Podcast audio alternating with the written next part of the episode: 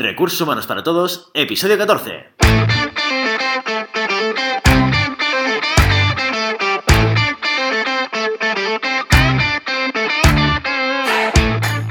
Bienvenidos a Recursos Humanos para Todos, tu podcast semanal sobre recursos humanos. Podcast que podrás encontrar en iVoox, Spotify, iTunes y en nuestra página web www.sdhumancapital.com, donde también encontrarás más contenido en nuestro blog e información sobre nuestros servicios. Este podcast está pensado para profesionales de recursos humanos, gerentes o jefes de equipo y podrás encontrar técnicas, consejos, ideas, conceptos y noticias sobre la gestión de personas. Eso sí, con un enfoque práctico y aplicable. Mi nombre es Guillermo, socio en SD Human Capital, y conmigo hoy está Santi, Santiago Moreira, también socio en SD. ¿Qué tal, Santi? ¿Cómo estás? Muy bien, Guillermo, ¿qué tal tú? Muy bien.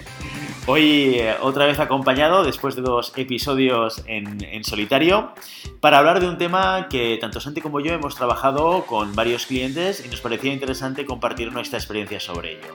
Hoy vamos a hablar sobre el clima laboral. Vamos a compartir con vosotros nuestra perspectiva, nuestro punto de vista sobre qué es el clima laboral, para qué sirve medirlo, qué sentido tiene, qué herramientas podemos utilizar para poder medirlo y luego vamos a analizar un poco cuál es la evolución de las diferentes metodologías de medición de clima laboral, sobre todo desde la irrupción de las nuevas tecnologías, que nos han permitido ver un nuevo enfoque de cara a medir ese clima laboral. Perfecto, empezamos. Santi, eh, si un cliente nos preguntase qué es lo que consideramos que es clima laboral, ¿cómo se explicaríamos? Bueno, a ver, para explicarlo de una manera bastante simple, es el ambiente que se vive en una empresa. Cuando tú llegas a la empresa por la mañana, a la compañía, qué es lo que, qué es lo que, qué es lo que se vive ahí, cómo, cómo está la gente, si está contenta, si no está contenta, eh, cómo, cómo se percibe ese, ese sentimiento o, la, o, la, necesidad de, de, la gente de, de expresarse. Y, uh, y, en ese sentido, teniendo en cuenta que, que es esa percepción de, del buen o el no tan buen ambiente que puede haber dentro de un equipo, dentro de un proyecto, dentro de una empresa, eh, ¿en, ¿en, qué situaciones conviene medirlo eh, y en qué situaciones quizás no conviene? Si es que existe alguna situación donde no convenga, claro. Bueno, a ver, yo creo que siempre, siempre hay un motivo, digamos, donde, donde conocer la percepción de los empleados sobre la empresa es bueno. Siempre, siempre hay un motivo, digamos, para, para conocerlo, porque cuanto más conoces qué es lo que piensan tus, tus, empleados de tu empresa, mejor puede ser día a día. Obviamente, si crees que algo no está funcionando bien, o si la gente se va de tu empresa y no sabes bien por qué, o si crees que no hay un buen ambiente o un buen clima y no entiendes bien de nuevo el, el por qué, ahí obviamente tiene mucho más sentido. Pero como te decía al principio, siempre siempre si, se puede mejorar si tienes, si tienes las ganas y seguro que vas a aprender algo si, si le preguntas a la gente, porque esto no es más que preguntarle a la gente acerca de qué creen y qué, y qué piensan sobre la empresa. Claro, ahí de alguna manera eh, el, el, analizar el clima laboral en una empresa, cuando tienes una empresa pues eh, de 10, 15 trabajadores, ahí el pulso lo tomas cada día. ¿no? Cuando entras por la puerta y hablas con la gente y preguntas qué tal está, ahí puedes hacer una toma de, clima muy personalizada, ¿no? muy individual y darte cuenta un poco de, de, del entorno que se está viviendo. ¿no? Pero cuando quizás cuando la compañía va siendo cada vez más grande y, eh, toca ese momento que hablábamos en algún episodio de crecimiento de descontrol por parte de, de, un fundador o de un director general, es cuando tienes que utilizar otro tipo de herramientas, ¿no? Sí, es cierto, es cierto y tienes razón que aquí eh, el tamaño importa, ¿no? Y sobre todo también donde, este, donde uno esté situado. En general, cuando son poquitos, uno está muy cercano a todo el equipo y lo tiene al lado y sabe si están bien, si, sabe si no están bien y lo conoce mucho más de cerca. Cuando la empresa va creciendo y uno por ahí tiene su propia oficina y esté un poco más alejado de la realidad o del día a día, ahí es como que va perdiendo un poco justamente el día a día y si uno quiere mantener una cultura o una manera de trabajar o, o el cómo se quieren lograr las cosas, este, una encuesta de clima siempre puede, puede ayudar a entenderlo.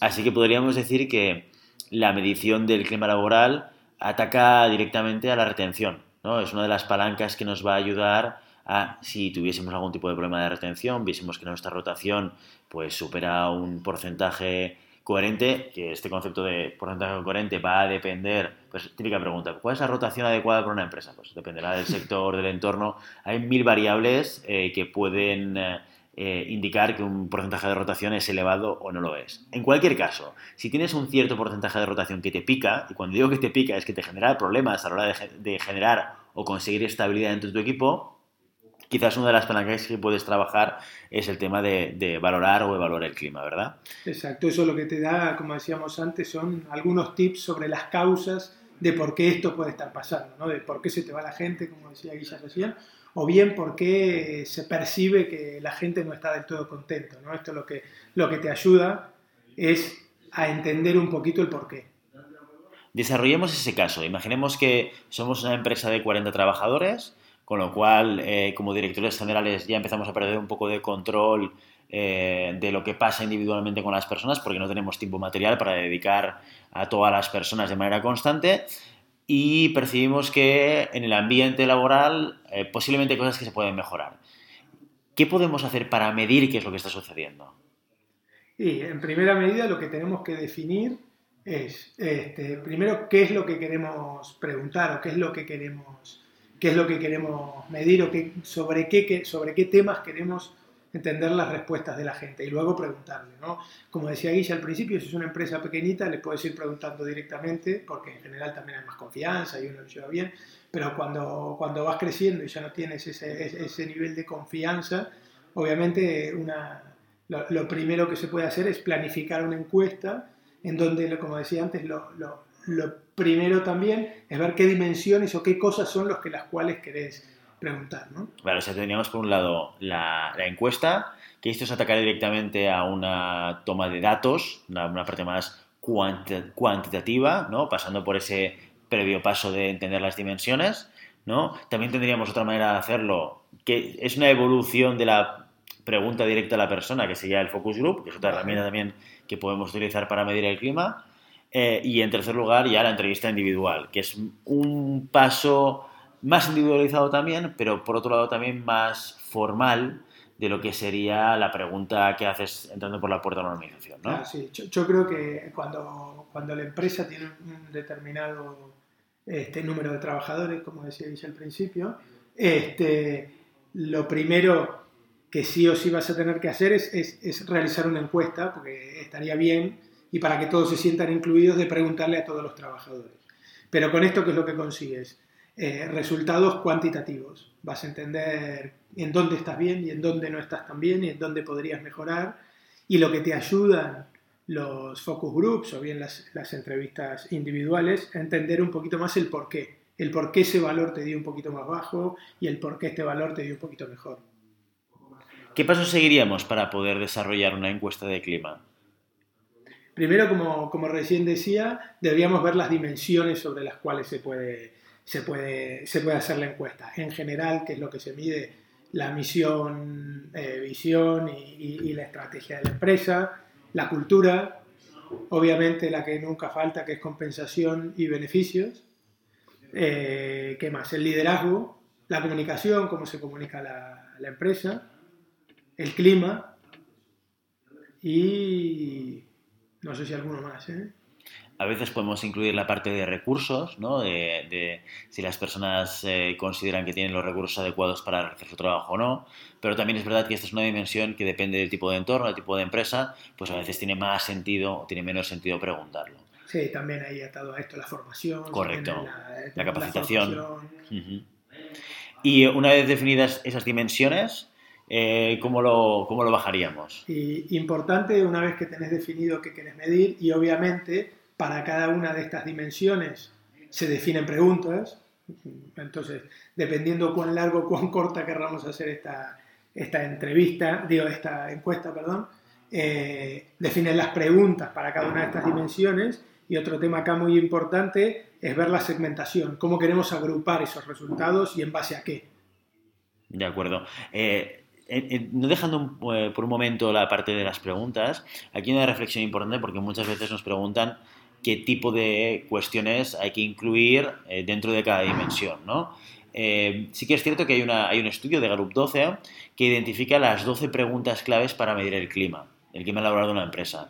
En nuestra experiencia, eh, entendemos que a la hora de preguntar a, a, las personas en una encuesta es un buen momento también para aprovechar y lanzar más allá de la base de las, de las Gallup 12, que es una buena referencia para no olvidarte incluir esas preguntas, porque son preguntas eh, muy relevantes a la hora de entender qué es lo que está pasando con el clima, pero a más a más, a más eh, nosotros siempre recomendamos pues, incluir otro tipo de preguntas que puedan ser más específicas, más concretas o que vayan más a atacar puntos diferentes más allá de lo que el propio Gallup 12 eh, está mencionando. ¿no?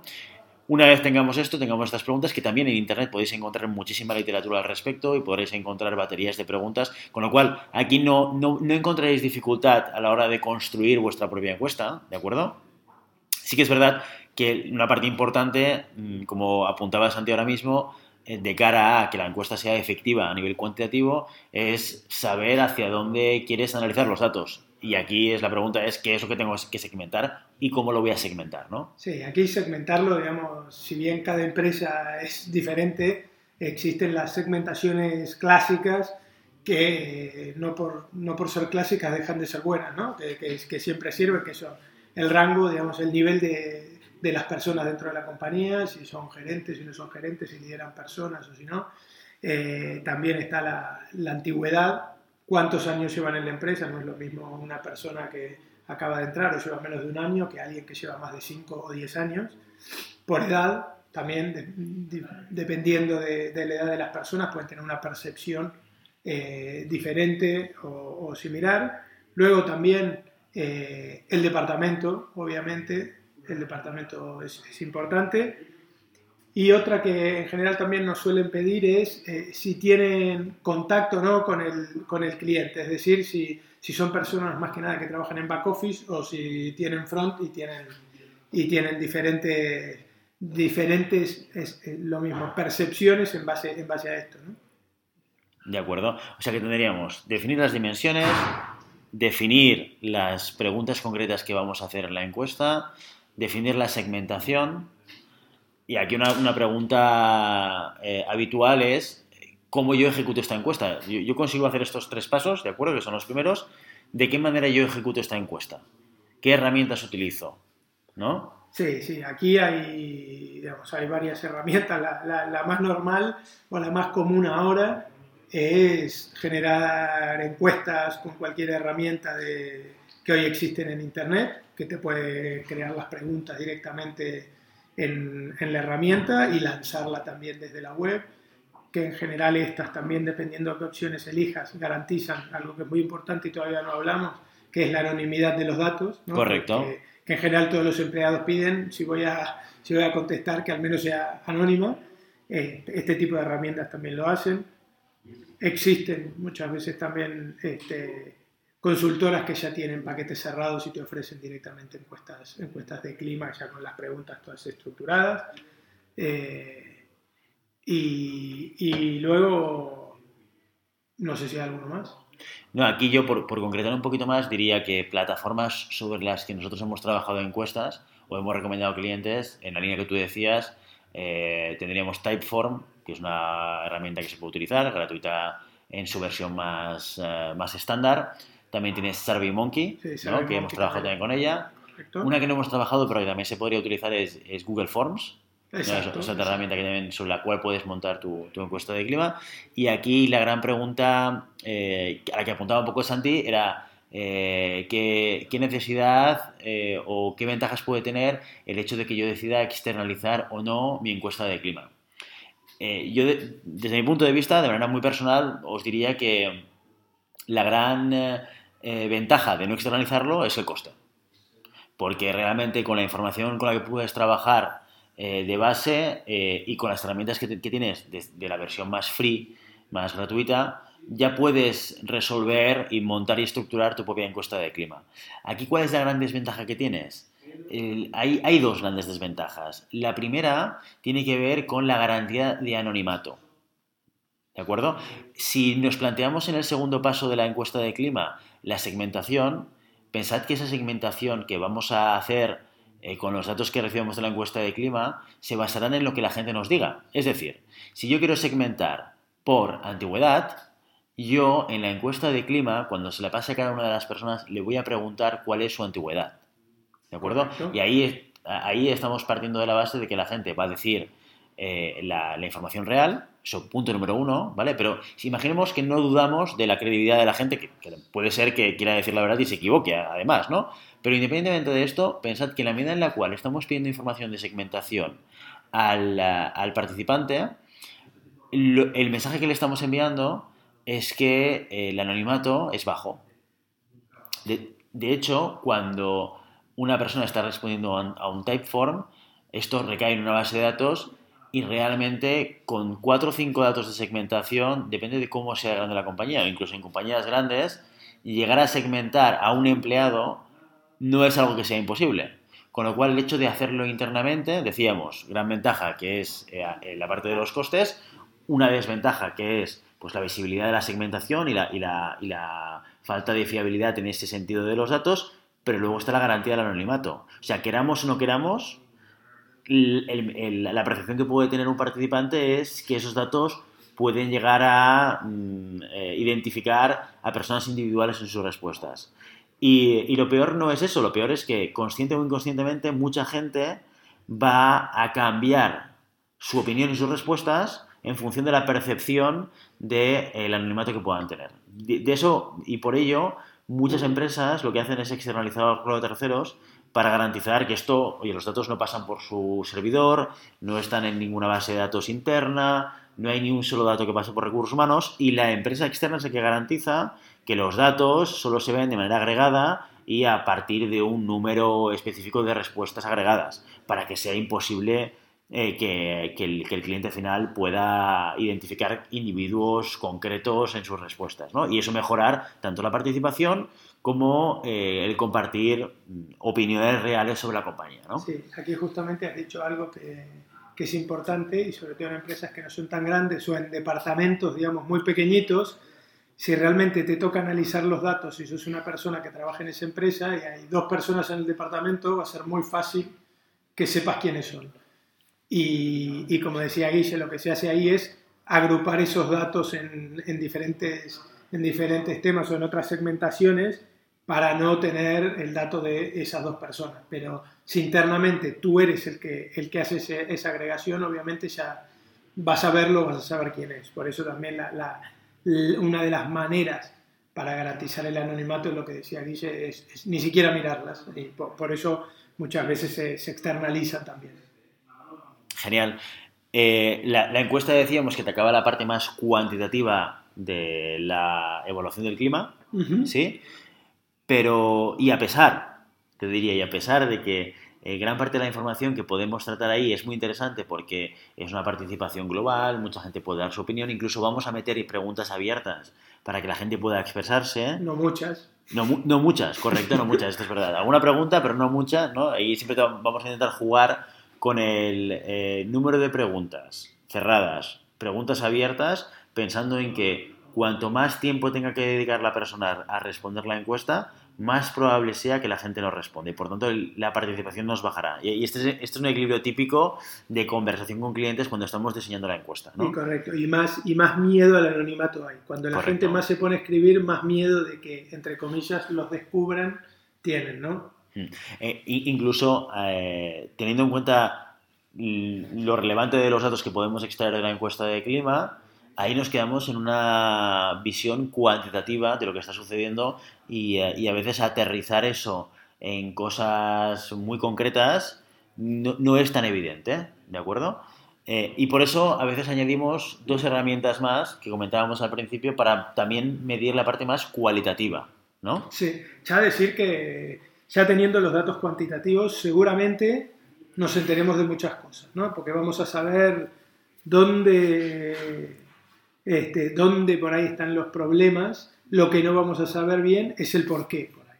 Puedo saber qué es lo que me está dando no del todo bien, pero cuando, cuando vamos ya a lo cualitativo o a los focus groups o a las entrevistas individuales, eh, podemos averiguar más el, el, porqué de estas cosas o cuáles son las causas porque nos dio muy bien o porque nos dio muy mal algún valor.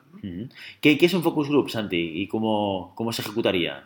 Y un focus group es una reunión con no un número muy grande de personas, cinco, seis personas, cuatro, seis, este, en donde se, se los invita a participar y ahí se les va preguntando o se los deja hablar dependiendo de los grupos, que los grupos en general son, son diversos y, y las culturas de las empresas también son diversas, este, sobre cuál es su sensación de la compañía, qué es, lo, qué es lo que creen, cuál es la percepción y en base a esto se van, se van haciendo preguntas o entre ellos mismos empiezan a, conversar y a comentar sobre lo que hablábamos antes, sobre los distintos temas de las dimensiones, ¿no? Sí, ahí de alguna manera mm, lo que hacemos es una, una, reunión, eh, iba a decir semiestructurada, pero es, es como estructurada, estructurada en la parte más oculta, ¿no? Eh, hay que intentar, hay que conseguir motivar a la gente para que se exprese y explique aquello que piensa de la organización y por tanto eh, como guía de esa reunión hay que guiarla de manera muy hábil, ¿no? Esta, esta yo creo que es la parte más difícil del focus group, eh, que es la de guiar al grupo eh, intentando enfocar la conversación hacia los temas relevantes que tienen que ver con el clima, porque cuando tú una persona la dejas hablar, le dejas a puerta abierta de hablar de la organización, te puede explicar cualquier cosa, ¿no? Y muchas cosas que no tienen que ver necesariamente con los temas en cuestión que quieres tratar tú, ¿no? Pero tienes que jugar ese equilibrio entre dejarles hablar y que se expresen con total libertad y por otro lado buscar aquella información que te interese para poder complementar los datos cuantitativos que has podido sacar de la encuesta. Sí, correcto. Y aquí otro tema súper importante es tomarte el tiempo para, para, intentar establecer una relación de confianza. ¿no? Digamos, si, si la gente realmente no cree que puede confiar en, lo que le digas y que en lo que le digas eh, va a ser anónimo y, y que lo vamos a tratar con, con, discreción, difícilmente te cuenten cosas importantes, ¿no? Entonces aquí, ya sea focus group, una entrevista personal, es muy importante eh, lograr ese clima en donde la gente se sienta a gusto y pueda compartir sus experiencias y, y el porqué de las cosas, ¿no? Sí, ahí en ese sentido, como decía Santi, nosotros en nuestra experiencia solemos formar grupos pues de entre 4, 5, 6, máximo 7 personas, solemos ir dos consultores a este tipo de focus group con dos roles muy, muy, muy diferentes. Uno que guía la conversación, que guía al grupo, eh, que intenta estructurar, pues eso, de manera que no sea muy palpable la, la conversación, y luego un segundo que registra lo que se dice durante toda la sesión. ¿De acuerdo? Y la duración aproximada de estos, de estos focus group suelen ser, en este volumen de personas, suelen ser de unas entre dos y tres horas, ¿no? Nos moveremos ahí entre esas dos o tres horas máximo eh, eh, en el cual estaremos haciendo participar a la gente, ¿no? Hay veces que habrá grupos que habrá que cortar el tiempo porque hay gente que es muy participativa y, y, habrá veces que un grupo acabará con sus conversaciones de manera natural, ¿no? Pero vamos, ahí, ahí nos moveremos entre esas dos o tres horas. Correcto. ¿Vale? Correcto. La tercera manera de medir el clima es a través de entrevistas individuales.